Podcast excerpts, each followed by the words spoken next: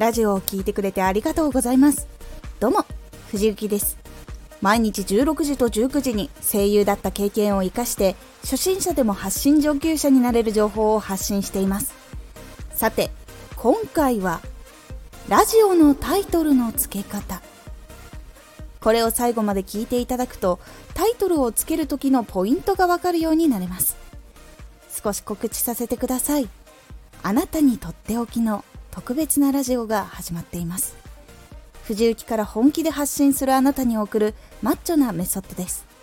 有益な内容をしっかり発信するあなただからこそ収益化してほしい。第3回も公開しています。ぜひお聴きください。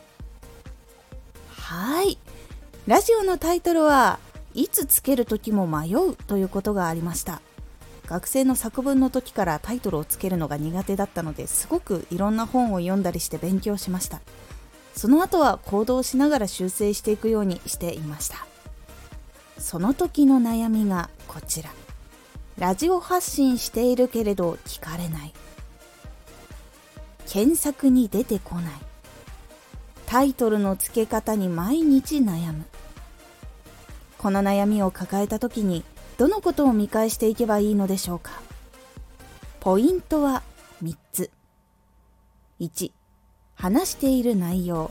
タイトルに使えるワードを調べよう。2他の人のタイトルの付け方を観察しよう。3相手に届きやすいタイトルにしよう。1話している内容のタイトルに使えるワードを調べよう。まず話そうとしている内容に使える多くの人が調べているキーワードを探しましょう。Google などの検索窓にビジネス初心者やあとはラジオ始め方などいろいろ入力していると候補が出てくるのでその候補を参考にしましょう。候補に出てくるのは多くの人が検索していることなのでキーワードとして使わせてもらいましょう。Google などを使って調べるときはプライベートモードなどにして自分の検索履歴が反映されないようにしましょう。他にもキーワードプランナーなど検索キーワードの検索人数までわかるものもあるので利用してみましょう。2他の人のタイトルの付け方を観察しよう。アプリにはタイトルの付け方がそれぞれあることが多いです。システムや聞く人のタイトルの好みに合わさっていくのでそれぞれアプリで変わっていきます。その特徴を知るには今発信している人のタイトルの付け方を観察するのが一番です。多く聞かれている人今伸びている人のタイトルを観察することで傾向が分かってきます。おすすめに載っているチャンネルや話題になっているチャンネルは見ておくことで参考になりやすいと思います。3相手に届きやすいタイトルにしよう。実際に調べたキーワードとアプリでのタイトルの付け方の傾向を含めて聞く人に届きやすいタイトルにしましょう。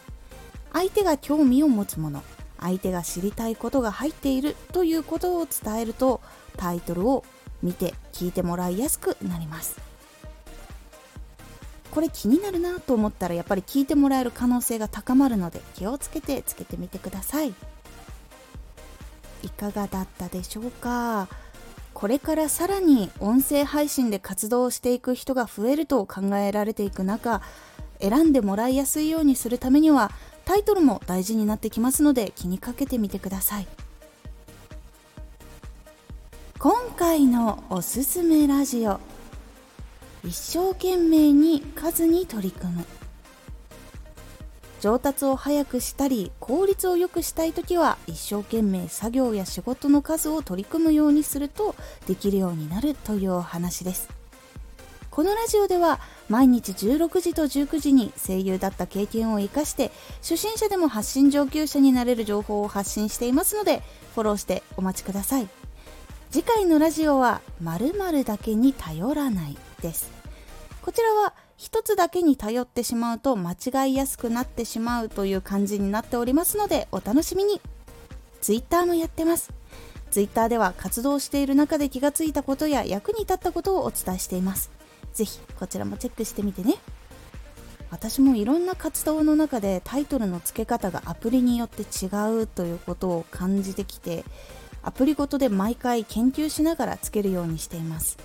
皆さんもアプリごとで観察してみてください。今回の感想もお待ちしています。では